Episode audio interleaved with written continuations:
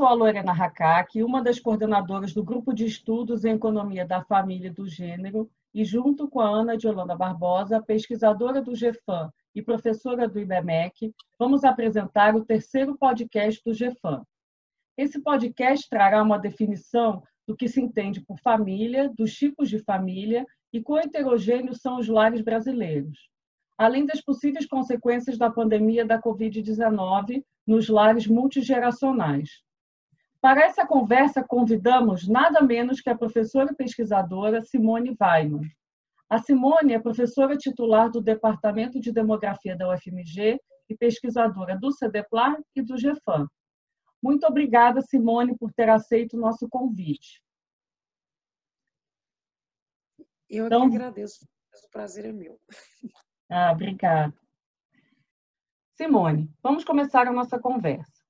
Um ponto que eu gostaria de discutir é a definição de família.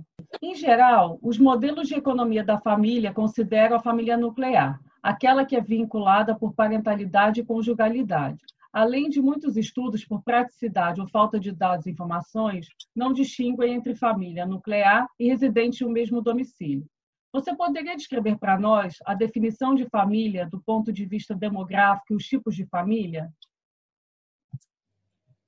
É, pois bem, é, essa é uma pergunta interessante, porque é, nós, nas ciências sociais, de um modo geral, a gente costuma usar os conceitos de família é, de uma forma assim, bastante livre e muitas vezes com pouca precisão. Então, é interessante que a gente é, deixe esses conceitos mais claros. Então, em primeiro lugar, a gente tem o grupo de parentesco, né, que, como o nome já diz, é um grupo de pessoas formadas por laços de parentesco. É, essas pessoas, né, uma parte muito restrita desse grupo de parentesco é a família que vai viver junta, né, que, vai, que vai criar laços de residência além dos laços de parentesco.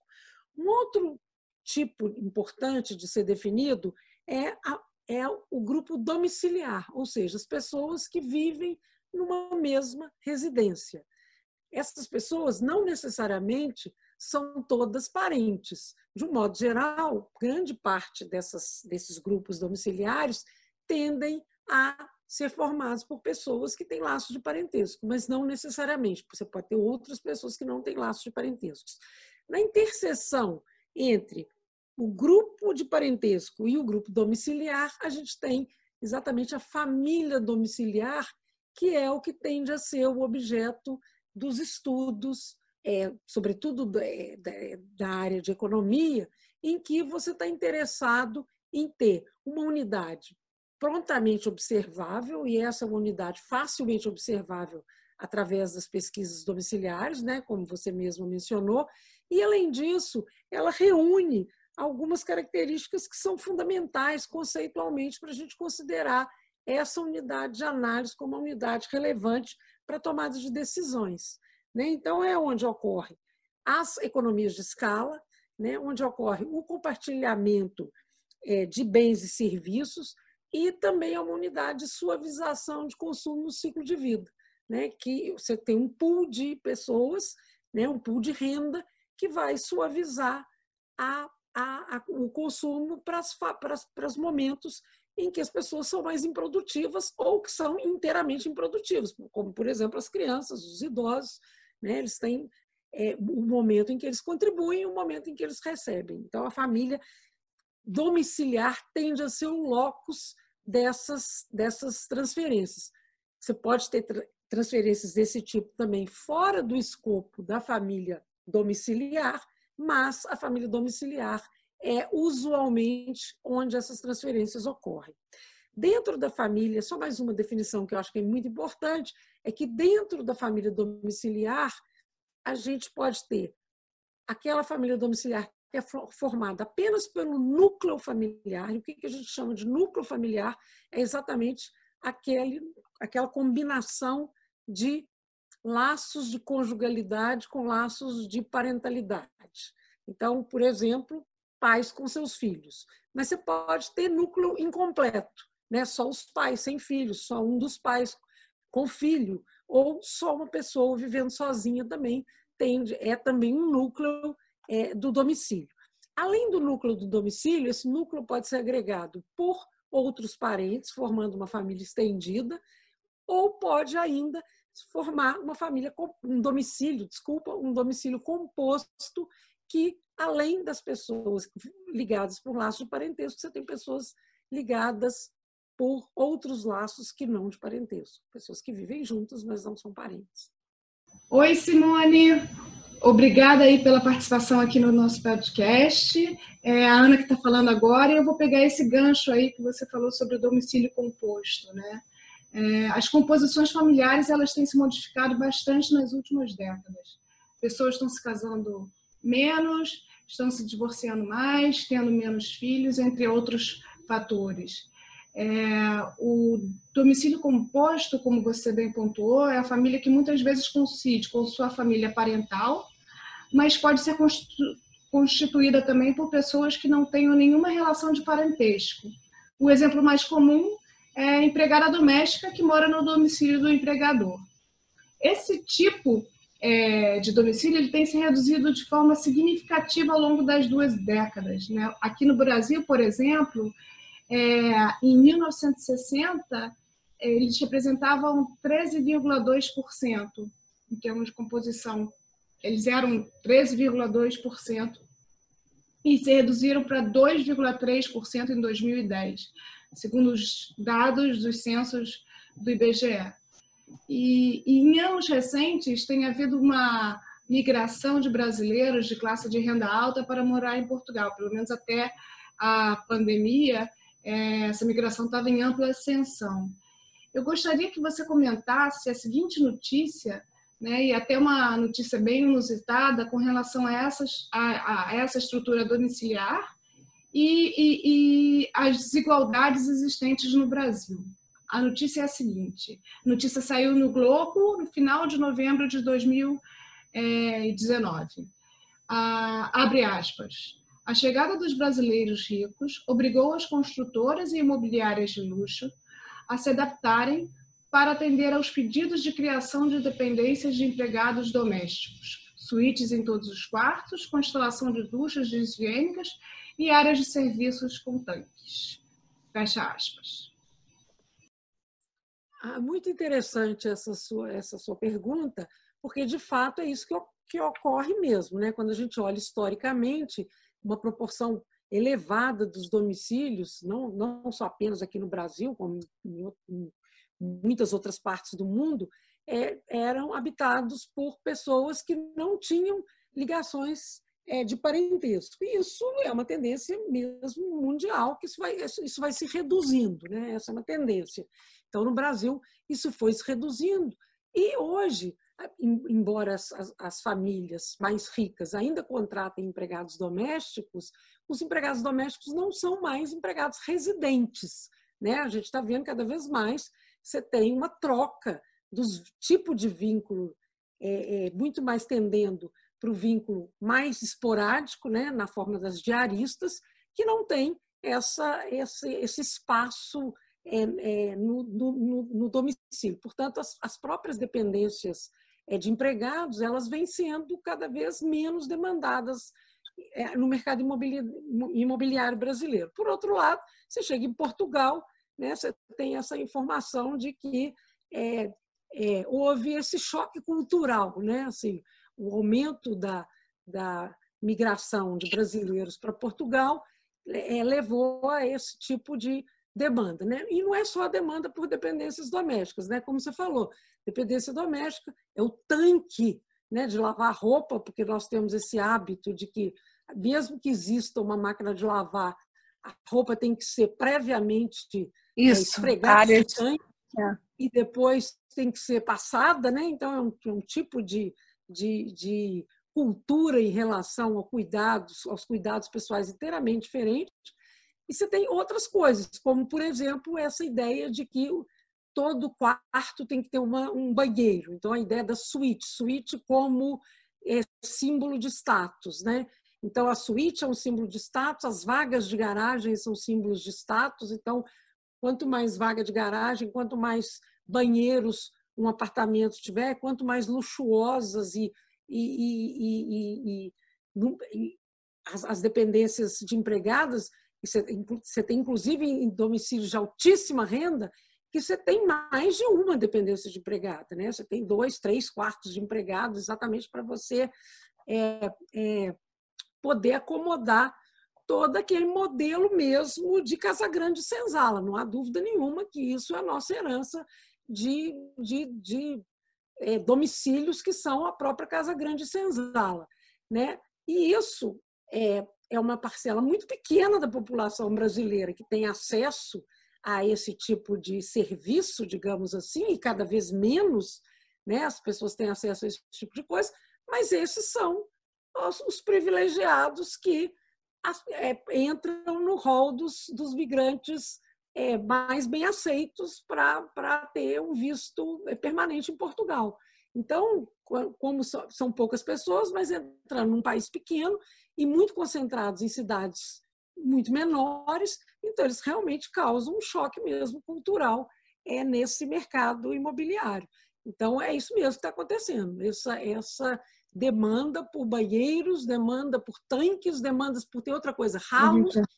né? Porque as pessoas uhum. na Europa não têm hábito de julgar água, né? Nas, nas, na, no chão de cozinha, de banheiro, e a gente tem hábito de fazer isso, e as pessoas não se conformam de não ter, de não ter essas, o que é visto aqui como ou como comodidade ou como um, um sinal de uma higiene superior, né, que nós brasileiros compartilharíamos.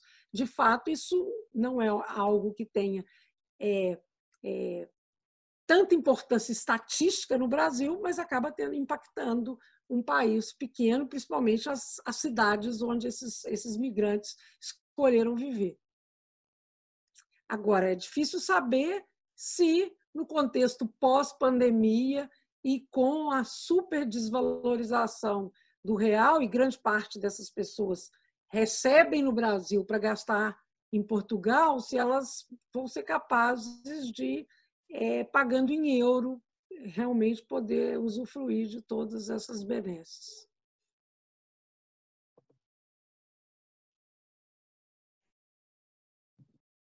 Mais uma consequência da, talvez, né, da própria pandemia.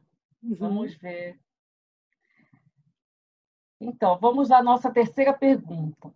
Voltando à família nuclear, ela tem sofrido mudanças também em sua estrutura. Os dados sugerem, por exemplo, que famílias monoparentais e de pessoas vivendo sozinhas aumentaram muito. Você poderia nos falar um pouco das características dessas novas famílias nucleares? É, são várias as formas de famílias nucleares, né? como eu disse lá atrás.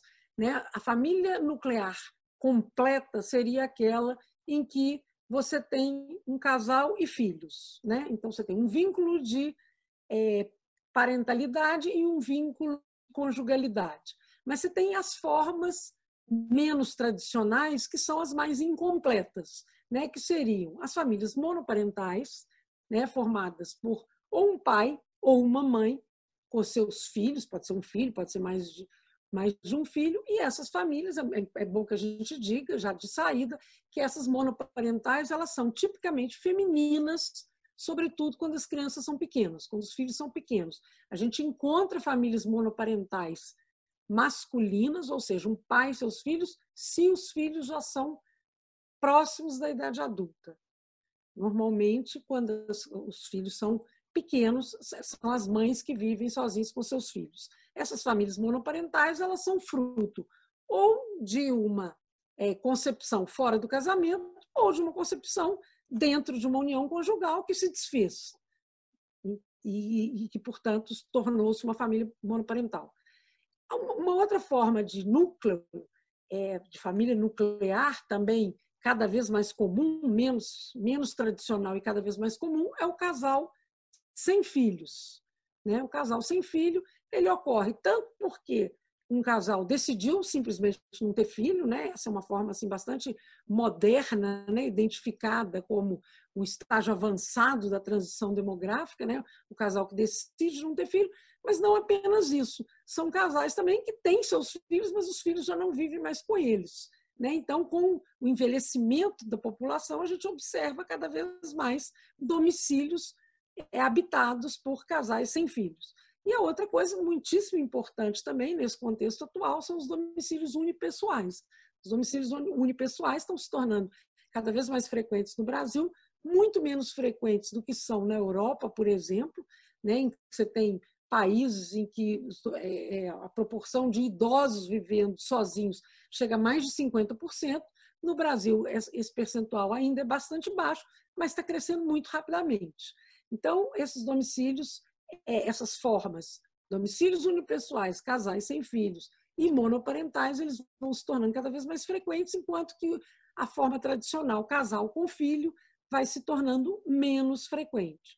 Obviamente, não estou falando aqui também das formas alternativas de, de conjugalidade, né? que são as uniões é, que não são formais e as uniões de parceiros é, do mesmo sexo e às vezes até uniões com mais de duas pessoas, né? que também já, já tem uma, uma, uma é, possibilidade jurídica, inclusive, é, para essa alternativa. É, é, não estou entrando nesse, nesses detalhes aqui nesse momento. Mas essas formas todas é, diferentes da família tradicional, elas tendem a ganhar cada vez mais relevância. É, Simone, olhando especificamente então para a família estendida, né? É, o que a gente verifica é um aumento significativo desse tipo de família.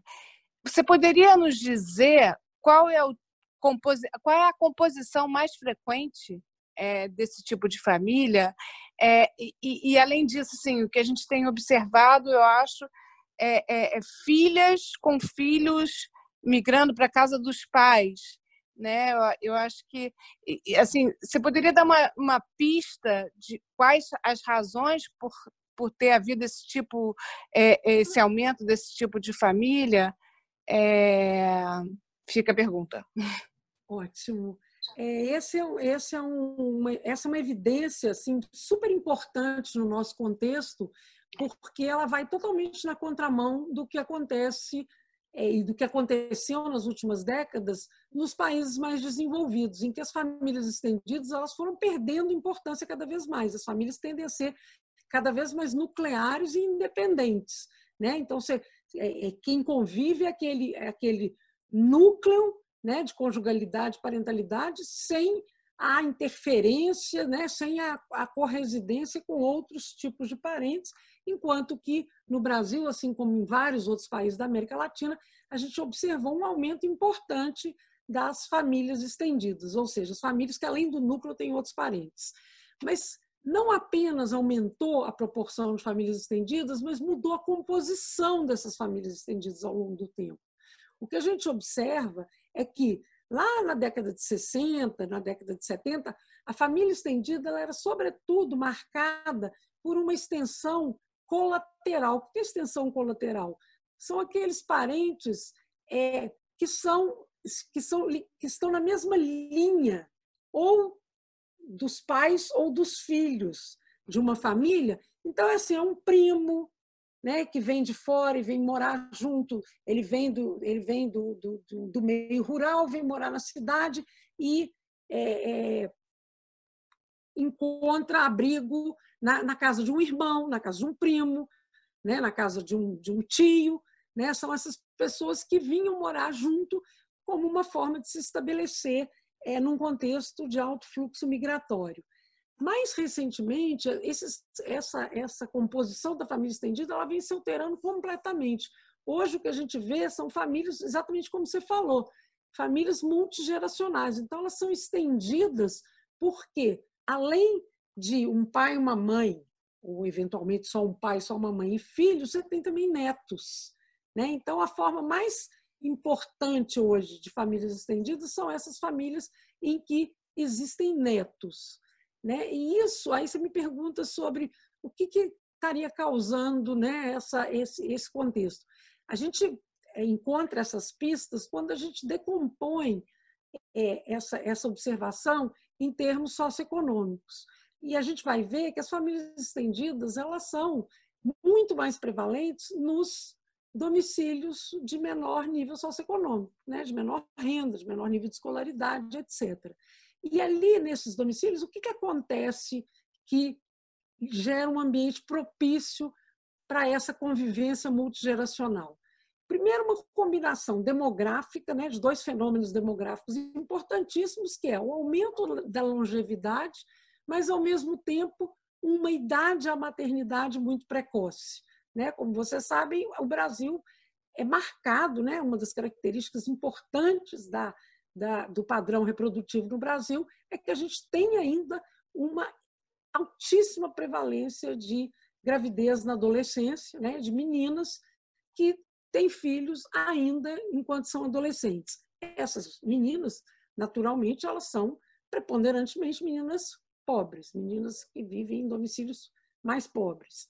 É, então, essa combinação de maior longevidade e menor idade à maternidade gera uma maior possibilidade de, de várias gerações estarem convivendo. Três gerações, às vezes quatro, às vezes até cinco. No censo demográfico, a gente consegue é, é, é captar um significativo de, de domicílios que você tem até uma quinta geração. É, então, essa, esses dois fatores são muito importantes.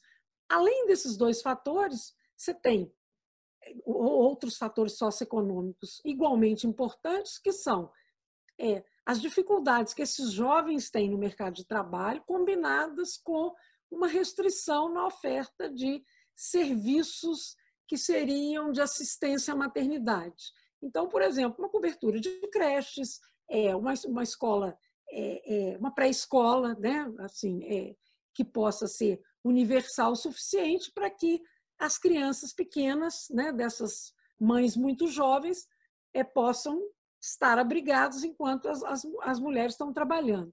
E isso combinado com mais um fator que é super importante, o modelo de transferência de renda, transferências públicas de renda que a gente tem, que empodera especialmente as pessoas mais velhas, fazendo com que esses, é, esses é, é, membros da família mais velhos, que são os pais dessas mães adolescentes, sejam extremamente atrativos para corresidir com seus filhos e seus netos. Eu tenho uns dois ou três artigos lá de assim lá americana que tem arranjos informais para cuidados para aumento de participação da mulher no mercado de trabalho, né? E parece que assim os avós é, as mães são muito responsáveis por isso, né? Para liberar a, a mulher para o mercado de trabalho, né? Os avós cuidando dos netos. Aí você falou muito sobre isso, né? Que que está em ascensão a vivência dos netos.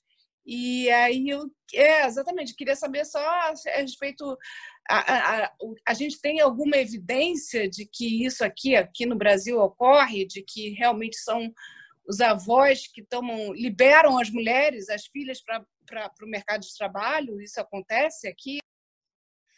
Então, é exatamente dessa convivência multigeracional né, e desses arranjos que favorecem a geração entre várias gerações, e, sobretudo, de mães com seus filhos e netos, é que, é que surgiu o interesse pela chamada geração sanduíche. Né? Há uma enorme literatura internacionalmente debruçada sobre esse, esse fenômeno especificamente, ao qual se deu esse nome de geração sanduíche, que tem um apelo de marketing importante, fez com que várias revistas, jornais é, é, é, procurassem fazer matérias sobre isso. E, obviamente, que esse interesse chegou aqui no Brasil também, é algo que a gente tem estudado. Né? Que é exatamente a ideia de que haveria um ensanduichamento de mulheres que estão é, é, espremidas, de um lado, pelos, pela demanda de cuidados dos seus filhos, que ainda são demandantes, e a demanda de cuidados dos seus pais, que já são velhos o suficiente para demandarem cuidados. E aí, então, o interesse sobre essas mulheres seria exatamente para olhar qual é o efeito disso sobre a vida dessas próprias mulheres, sobre a saúde dessas mulheres, sobre como é que essas mulheres alocam o seu tempo né, entre trabalho remunerado, trabalho não remunerado, né, o trabalho de cuidados e entre lazer. Então, você tem uma série de coisas que é, instigam a nossa atenção sobre qual é o resultado disso sobre essas mulheres. No Brasil, uma coisa interessante, nós estudamos bastante esse, esse contexto aqui no Brasil, é o fato de que a gente tem uma gravidez muito precoce, é, ainda muito precoce comparativamente aos países mais desenvolvidos, nos gerou uma coisa que é menos um sanduíche e é mais um modelo de panqueca. Sabe aquelas panquecas empilhadas? Então é isso, a gente vai empilhando gerações. Então você tem, é, digamos assim, você tem uma criança pequena que acabou de nascer, você tem a mãe dessa criança que é uma adolescente, você tem a avó dessa dessa dessa criança que não é uma mulher ainda é que está fora do já é bem idosa, 40 é. e poucos anos, uma mulher de uma mulher de 40 e poucos anos pode perfeitamente estar nessa situação é. e ela pode ter Estou pensando aqui, tem vários exemplos assim. Exatamente, a gente é, consegue. Eu consigo enumerar é, é. desse tipo de coisa. Ela tem ainda os seus pais, que podem já estar começando a demandar, e muitas vezes ela tem os seus avós também. Né? Assim, se você consegue imaginar pessoas tendo filho muito precocemente, dá pra, perfeitamente para você imaginar uma mulher que tem mãe e pai, ou mãe ou pai, tem avós, tem filho e tem neto né? Isso pode acontecer. É, é mais raro, né? Ter tantas gerações, sobretudo debaixo do mesmo teto. Mas o que a gente precisa lembrar é que a oferta de cuidados ela não se restringe ao domicílio. Né? Você pode, e cada vez mais a gente pode usar outras formas de, de, de transferência de cuidados que não dependam de morar no mesmo lugar. Né? A tecnologia propicia muito isso. Então, interessa saber como que essas diferentes camadas, sobretudo de mulheres, elas estão dividindo os seus cuidados para as diversas gerações. E não há dúvida de que tem um estudo é, é, que eu acho que é bastante significativo sobre isso, mostrando que na presença das mães, ou seja, vivendo junto com as mães, as mães adolescentes elas tendem a continuar estudando e ao mesmo tempo elas podem trabalhar. Elas têm uma maior é probabilidade de estar trabalhando, uma maior probabilidade de estar também estudando.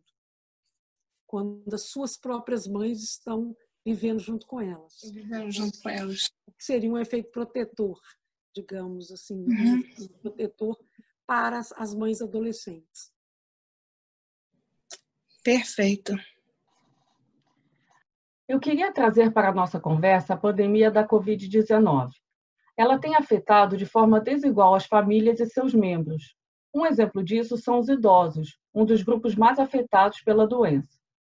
Como você falou anteriormente, uma parcela importante das famílias estendidas no Brasil é formada por várias gerações. Eu queria fazer o gancho desses dois pontos. Uma participação importante das famílias estendidas no Brasil, com muitas gerações coabitando o mesmo domicílio e a disseminação da pandemia do coronavírus. Então, como conciliar a segurança dos idosos nesses domicílios, ainda considerando a perspectiva da volta às aulas presencial das crianças? É, essa é uma excelente pergunta para a qual, infelizmente, eu não tenho uma resposta. Né? A gente tem um problema, mas a gente não tem uma solução essas, essa ideia toda de isolamento dos idosos é uma ideia que funciona muito bem para países em que os idosos já estão é, geograficamente muito mais isolados. Né? Eles não vivem com as suas famílias, né? eles não vivem com as outras gerações da sua família. No máximo, eles vivem com os cônjuges, que são pessoas também idosas ou próximas de serem idosas. Né? Para um país como o nosso, isso é uma, uma situação muito complicada. Né? Como a gente falou mais, mais atrás, é, em torno de 28% das pessoas no Brasil vivem em famílias estendidas. Isso a gente considerando as pessoas como um todo. Se a gente considera os idosos, em torno de 50% dos idosos vivem em famílias estendidas, em que, se não tiver uma criança, tem pelo menos um jovem adulto ou um adulto ainda é, ainda muito longe da maturidade. Então, não apenas a volta das crianças para as escolas, mas também a volta dos adultos para o mercado de trabalho, ela, isso de fato cria um, um, um fator de risco enorme para os idosos. E falou-se muito sobre esse isolamento dos idosos, como se isso fosse possível. Isso não é possível por duas razões. Primeiro, como, né, como eu acabei de dizer, porque é, nós não temos infraestrutura física para isolar esses idosos. Né? Eles vivem nesses domicílios por uma razão.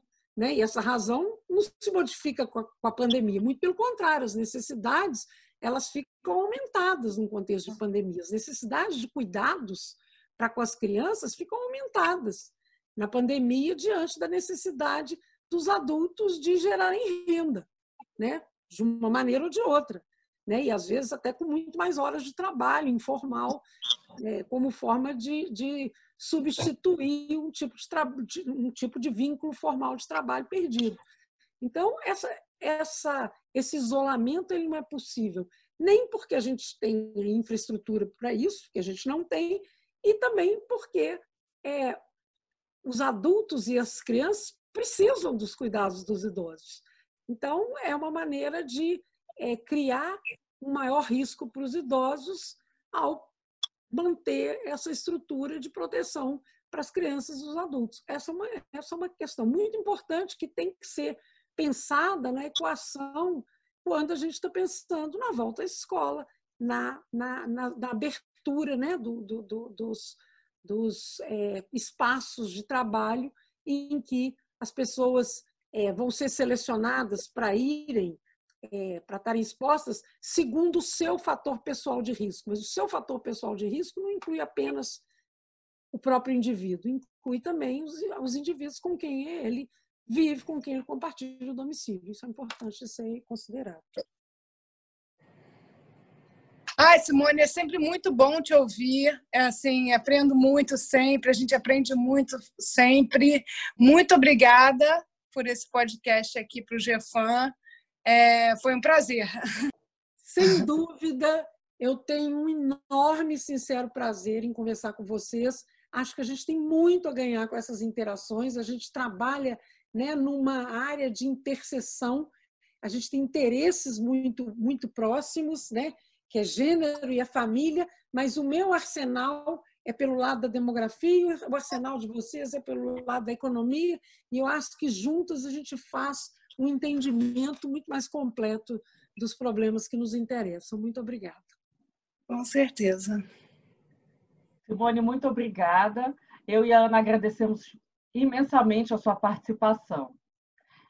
Esse foi mais um podcast do GFAM. Para acessar os anteriores e outros conteúdos do grupo, entre na nossa plataforma www.gfam.com.br. E até o nosso próximo podcast.